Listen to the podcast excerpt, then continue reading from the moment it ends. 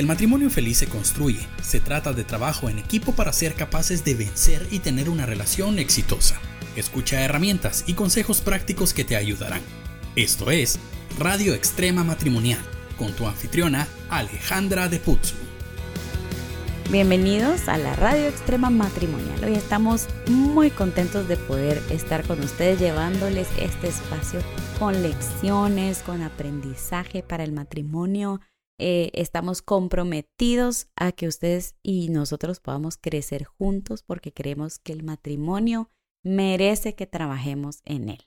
El matrimonio no va a trabajar para nosotros si nosotros no trabajamos en él. Así que bienvenidos, soy Alejandra de Putzu y hoy nos acompaña nuestra máster, máster Cecia Collado, máster en salud mental eh, eh, y la profesional principal del equipo REM. Bienvenida. Muchas gracias, siempre es un gusto saludarlos. Y hoy vamos a estar hablando acerca de la anatomía del amor. ¿Qué tal? ¿Qué tal? ¿Usted sabía que el amor tiene anatomía? Figúrese. O sea que hubo alguien que se llama Robert Stenberg de la Universidad de Yale que eh, fue pionero en, en todo esto del estudio de las emociones y él desarrolló un modelo triangular que eh, se, se llama así, la anatomía del amor. Y hoy vamos a hablar acerca de cuál es esta anatomía, cuáles son estas tres cosas que él descubrió que significan amar. ¿Qué tal? La receta está fácil. Sí. Son tres. Tres cosas, fácil. La primera es pasión. Esa ya la sabíamos todos. Ok, qué bueno. la segunda es intimidad que Mm. a veces se confunde Ajá. con pasión. Sí. ¿sí? Y la tercera es compromiso. Así que vamos a hablar de esas tres áreas. Y quiero que hablemos un poquito acerca de qué es la pasión. Claro que sí. A mí me gustaría iniciar con una frase de Charles Dickens que dice que el corazón humano es un instrumento de muchas cuerdas y el perfecto conocedor sabe vibrar cada una de sus cuerdas. ¡Wow! Víbrame, Chepe, Así- víbrame. Así que no es que, ala, eh, yo me estoy esmerando en el compromiso que tengo con mi pareja, pero nos, nos, está, nos, están hablando hoy que tenemos tres áreas. Sí. Es un triángulo y vamos a iniciar con la pasión. la pasión es. ese deseo romántico que tiene mucha intensidad. Normalmente está acompañado de la tendencia a la unión física o emocional con el otro. O sea, mi pareja me tiene, o sea, me agrada. Yo tengo el agrado de buscarlo o buscarla. Así Sí. es. O sea, eh, eh, es importante el compromiso con la familia, eh, la intimidad, que luego lo vamos a hablar, pero la pasión es básica en, en el matrimonio. O sea que es el lado biológico de este triángulo. Así es. Sí, es, la pasión es sensual y sexual. Sí, está caracterizada por todo, todo, todo el, el asunto fisiológico e intenso del deseo por la otra persona. Yo no sé si ustedes han leído Cantar de los Cantares, pero ese es un libro de pasión. Para conectarse. Así es. Y hay un versículo que dice, deje, de, bésame con los besos de tu boca. Y cuando uno lee esas cosas en la Biblia, uno dice, hello. ¿A Ay, no es tan espiritual. Ajá.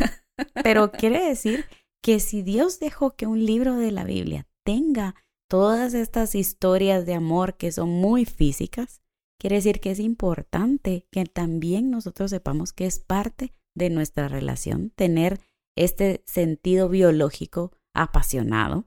Y eh, pues la verdad es que uno nos lleva al otro, porque la pura pasión por sí misma no dura Claro. sino que tenemos que ir al segundo punto de este triángulo, que es la intimidad. La intimidad es el lado emocional. Ya vimos el lado físico, ¿verdad? Todas estas mariposas, todo, todo lo que nuestro cuerpo hace cuando estamos cerca de la persona amada. Pero ahora hablemos un poco de la intimidad. Y, y- y me gustaría eh, decir esto, el amor sin intimidad solamente es ilusión hormonal. Totalmente. Y, y dejaríamos de ser seres humanos a volvernos pues parte de la naturaleza, ¿verdad? Recordemos que eh, los animales son instintivos, Así es. ¿verdad? pero los seres humanos somos racionales y la parte racional entra en la intimidad. ¿Por qué? porque esta es la conexión con la pareja al punto de confianza, cercanía, de preocupación por el bienestar del otro, de, de eso de nutrirme mutuamente. Claro. Esa es la intimidad. O sea que quisiera, digamos, la intimidad no solamente es la intimidad, porque le han cambiado el nombre a la pasión y le han puesto intimidad, ¿sí? Pero al final es sexual. Exacto. Pero digamos que la intimidad es el deseo que tengo de conocer a la otra persona. Wow. Sí, es el es. es cuánto yo trabajo en saber quién es mi pareja. Eso es la intimidad. Y está conectada a la pasión, porque cuando alguien conoce al otro, va a saber cómo hacer para que la otra persona pues responda a su pasión, definitivamente, ¿verdad? La intimidad es como, eh, ¿cómo podré decirle? Que es cuando nos convertimos en mejores amigos. Mm. Eso es ser íntimo, ¿verdad? ¿Sabe? Me recordó algo, ¿lo puedo decir? Dígalo, estábamos, por favor, estábamos dígalo. En estábamos en terapia de, pareja, pero en esa oportunidad llegó solo el esposo. Y me dice, eh, bueno, en la sesión inicial solo llega él y, y me cuenta, ¿verdad? Que sí hay muchos problemas y que están intentando o decidiendo divorciarse. Entonces, para, pues para uno lo lógico es que si la parte de intimidad y de compromiso está nula, la pasión ha de estar nula. Y le digo, bueno, entonces, eh, pues la vida sexual ha de estar afectada. Y me dice, no. Al contrario, de ser la única que no me puedo quejar. Pero en la siguiente sesión me dice, le quiero contar algo que me dijo mi esposa. Y ella, al final, yo le dije, mira, es que, ¿qué tenés? Es que tenés algo contra mí, tenés algo guardado, decímelo. Y ella le dice, siento que perdí a mi mejor amigo. Wow. Entonces, ahí la pasión ya pasó a un tercer plano. Claro. Porque uno cree que solo en la conexión sexual está el avivamiento. Exacto, el avivamiento de la pareja. Y no, está en esta intimidad de conocer qué quiere el otro. Y ella, con lágrimas en los ojos, le dice: Yo siento que perdí a mi mejor amigo. Eso es lo que tengo. Y sabe que eso me hace pensar en un verso que está en Génesis que dice que estaban, cuando, cuando Adán y Eva estaban en el huerto, dice la Biblia, dice, y andaban los dos juntos desnudos, dice, y no tenían vergüenza, no se avergonzaban. Y eso es la intimidad. Saber que la otra persona me conoce tal como soy, no se avergüenza de mí, no tiene cosas reservadas para, para quedarse, ¿sí? Y eso lo que hace es tener una total aceptación y confianza. Entonces, imagínese a alguien que es su mejor amigo, que le conoce todas las mañas, los modos, el mal carácter, todo eso feo que nadie conoce, mm. pero igual te ama y te desea compasión. Wow. Y es difícil. Realmente yo creo que la desnudez física es más fácil que desnudar el alma. O sea, mm. darle a la otra persona el todo de ti, que conozca hasta ese punto, es más, que conozca partes de, de tu crianza que ni siquiera tú quieres recordar. ¿Verdad? sí, o sea, lo que pasa es que cuando empezamos a tener intimidad de esta que estamos hablando, lo que ocurre es que nos estamos tomando un gran riesgo. Hmm. Porque estamos abriendo nuestra vida a que alguien más la conozca, pero también los que, la, los que ya hemos eh, tenido esta experiencia de intimidad, porque yo puedo decir que sí tengo esta experiencia con mi esposo, también puedo dar eh, testimonio de lo poderosa que es y de cuán bien me hace sentir. Qué lindo. ¿Verdad? No sé, a ver nuestra audiencia ahí escríbanos, díganos qué piensan, ¿sí? Eh, sin intimidad, las personas estaríamos solas y estaríamos eh, sin ninguna conexión. claro. ¿Verdad?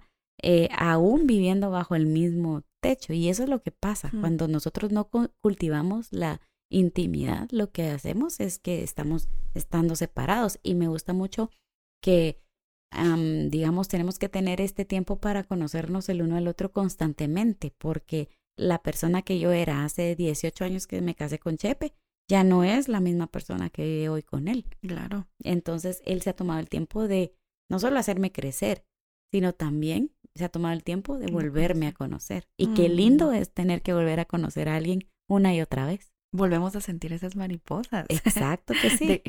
De, de, conocer y realmente las, las conversaciones en la pareja al tiempo se reducen en finanzas y crianza. Mm. ¿sí? Los niños, el colegio, la ropa, tarará. Y mira, no hay que pagar eh, la tarjeta, tarará.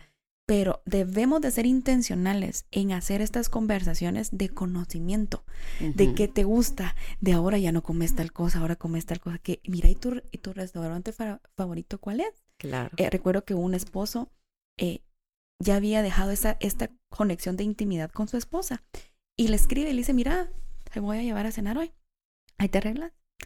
Y, le, y ella, ¿por qué? Si hoy, y, y No es empezó a decir, no es aniversario. no es eh, el 14 de febrero, no es, ¿qué? ¿Por Me qué? va a dar una mala noticia. Ajá, dice, no, no, no, tranquila. Y la llevó y todo. Aquí en Guate tenemos un lugar que se llama La Antigua, así que la llevó a La Antigua, se esmeró. Y le dice. ¿sabes por qué te traje? Y ella empezó a bajar libros y le dice, porque cinco, y cada cinco cumplíamos aniversario de novios.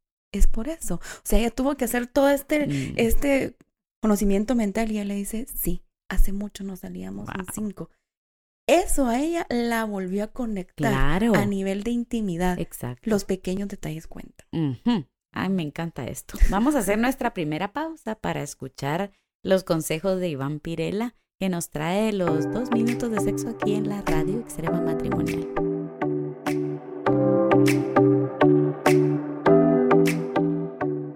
Te hablo Iván Pirela y estos son dos minutos de sexo aquí en la radio extrema matrimonial. En los últimos 30 años se han hecho miles de estudios para ayudar a parejas a tener, a ser mejores en el aspecto de intimidad sexual. Y en muchos estudios se han hablado, por ejemplo, de las zonas erógenas que pueden ayudar a conseguir de manera más satisfactoria un orgasmo. Se ha hablado, por ejemplo, del famoso punto G o del punto I o el punto X. Y una de las cosas que yo me he dado cuenta es que esto puede hacer ver que con un simple manual de juego, con eso podemos llegar a alcanzar el placer y la plenitud de una relación sexual. Pero esto no es verdad en, en la vida real, porque la sexualidad no es un manual, es todo un recorrido. Y en este recorrido yo creo que no solamente hay un punto, sino que todo el cuerpo participa. Pero quiero ir más allá, porque no hay nada más placentero que el punto R. Sí, el punto relacional. Y es que la relación en sí, la manera como nos tratamos, el ambiente que creamos para el matrimonio, puede ser el punto más placentero que ayuda a que podamos disfrutar de la sexualidad. De hecho, la esencia del matrimonio es entregarnos por completo a la otra persona. Es que cuando yo me casé, acordamos en convertirnos en una sola persona y eso significa en renunciar a mí diariamente para satisfacer a la otra persona. Tú puedes encontrar el punto G, X, Y o Z, pero la verdadera plenitud sexual de tu matrimonio está cuando tengas un punto R, un punto R bien consolidado, donde tu esposa, donde tu esposo se sientan amados y seguros durante toda la relación. Punto R, el verdadero creador de placer en la intimidad sexual de un matrimonio. Esos fueron dos minutos de sexo aquí en la radio extrema matrimonial. Bueno, Cecia, y sigamos hablando del número tres, porque ya hablamos acerca de la pasión, ya hablamos acerca de la intimidad, y el tercero es el compromiso. Y esta es la parte cognitiva del amor. Qué lindo. Qué lindo, ¿verdad? Ya vimos la parte biológica, que es la pasión, la parte emocional, que es la intimidad, pero la cognitiva es el compromiso. O sea, estoy involucrando mi pensamiento, mi voluntad, estoy involucrando lo que aprendo, estoy... a- Usted que, que sabe más acerca de lo cognitivo, explíquenos, por favor, ¿qué significa esto de cognitivo? Hay eh, una frase de un neurocientífico que trabaja en Harvard que dice que el amor es un baile entre neuronas. ¡Wow! ¿Qué- ¡Qué lindo! Baila con mis neuronas. ¿Qué no, hombre, aquí. Menos mal que no está aquí porque estaríamos aquí cognitivamente. Fusionados. Qué lindo. Sí. Y qué lindo es saber que ya me conecté a nivel físico con mi pareja. porque es necesario y se vale. Me tomé este atrevimiento de intimidad, de conocerlo y de tener cercanía, pero también el compromiso es esa voluntad de mantener en el tiempo ese vínculo y sentimiento que tenemos el uno hacia el otro. Es decir, no es producto de la casualidad, no es producto de, ay, como ya fuimos novios, nos casamos, ya la tengo o ya lo tengo, sino es ese compromiso diario de mantener el vínculo que nos hace estar juntos, ese sentido de responsabilidad, lo hablábamos en programas anteriores, de, de crecer y nutrir a la pareja, claro. no solo, no solo a mí, ¿verdad? Y de ir más allá de la circunstancia temporal. Y el compromiso es aquel que ve hacia el futuro ese futuro que no podemos ver. Porque no vamos, no vemos lo que va a pasar mañana, pero el compromiso te hace decir, aquí estoy. Mm. Eh, me gustaría pensar que el compromiso es como una pequeña isla de, de certidumbre. Estoy diciendo certidumbre, no incertidumbre. Una pequeña isla de certidumbre en medio de las aguas del día a día. El compromiso es esa, eso que te hace volver a casa, es eso que te hace mm. sentirte de regreso al hogar, ¿verdad? Decir, en este lugar hay alguien que está comprometido conmigo. Eh, está comprometido quiere decir que yo te amo porque eres tú, por lo que tú eres, ¿verdad? Y no por lo que haces. ¿Sí? No sé si, si, si me doy a entender. También estoy comprometido por lo que eres, no por cómo me siento yo. Porque hay días en donde en el matrimonio uno no siente ganas de amar. Claro. Hay días en donde uno se siente a veces tan mal que, que cuando necesitas el amor no hay de dónde sacar. Pero el compromiso es lo que te mantiene ahí. Lo que dice, hoy no me siento bien, pero estoy tan comprometido, pero estoy tan convencido de que vamos a lograr un futuro y creo que podría hasta decirse que el compromiso es tener fe en el matrimonio. Mm. Es, ese, es ese voto de confianza que puede no regresar, ¿verdad? Es ese voto de confianza de, ay, porque yo confío en ti, ahora tú deberías de, de confiar en mí. No, es ese voto de confianza ciego. Ese voto, me encantó esta analogía de estar en una isla, me imaginé ahí, me encantó, me encantó el, el decir, ¿Puedo regresar a lo que, a lo que antes viví? ¿Puedo regresar a los problemas temporales que tuvimos? Sí, pero elijo no hacerlo. Ese es el compromiso. Elijo apuntar hacia lo que nos lleva. Si nos queremos eh, ver en el ejemplo de Pablo, él dice, olviden lo que quedó atrás. Así es. Y van hacia, adelante. Ese es el compromiso en la pareja. Y quiero leerles esto ahorita que andamos algo filósofas usted y yo. Este, esto lo dijo un consejero suizo que se llama Paul Tournier. Si lo dije mal, me perdona. Pero dice que escribe los votos del matrimonio como un regalo total, definitivo y sin reserva. Dice. dice, la longevidad del amor y la salud del matrimonio depende grandemente en la fuerza del compromiso. Entonces, la pasión, la intimidad y el compromiso son eh, los ingredientes del amor. La receta esta del amor tiene que llevar las tres cosas, porque imagínese usted tener todo el compromiso del mundo sin pasión, frustración. claro. sí, toda la intimidad, te conozco todo, pero no, no, no estoy comprometido contigo y voy a contar todas tus verdades a todos lados. O te voy a dejar. Exacto. Wow o solo tengo pasión. Solo pasión, pasión, pasión, todo es físico y no hay ninguna otra cosa más que contenga. El día que se me quite la pasión, te dejo. Entonces, ¿qué es lo que queremos trabajar? Y pensemos en qué le hemos puesto más eh, al ingrediente. ¿sí? Tenemos que aprender cuánto de ingredientes se necesita, porque, em, por ejemplo, a mí me gusta pensar que, que tenemos que meterle, yo le metería de cada uno la misma cantidad. Ok. ¿Sí? Claro. Porque si no, tendríamos un, una, un triángulo que no está balanceado. ¿Verdad? Tendríamos, por ejemplo, pasión e intimidad.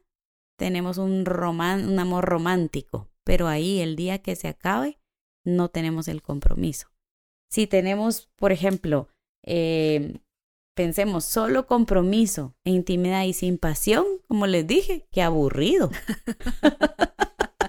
sí, qué aburrido. O sea, estaríamos solo ahí eh, por, para, bueno, para tener un buen amigo que me ama, nada más, pero no tendría ah, eh, pues la parte física. no, que es importante también. Y recordemos que el triángulo son, son las tres partes iguales. Eh, recuérdese hacer una receta en donde le hace falta un ingrediente, le va a quedar feo. O aquellos, pues, panes, bizcochos, pasteles que requieren de que lo infle, si le echa, eh, no, le, no le coloca un ingrediente, no le va a saber igual. Entonces, aquí estamos hablando que estas tres partes importantes, la pasión, la intimidad y el compromiso, van en medidas exactas. Y, y qué lindo es poder analizar hoy lo, a lo que más le, le he colocado ingrediente y tal vez lo que he olvidado o lo que ya está en reserva, lo que ya está por caducar y ser intencionales. Recordemos que el matrimonio no pasa nada por casualidad. Ay, hoy se me ocurrió pues tener más intimidad contigo, te voy a conocer. No.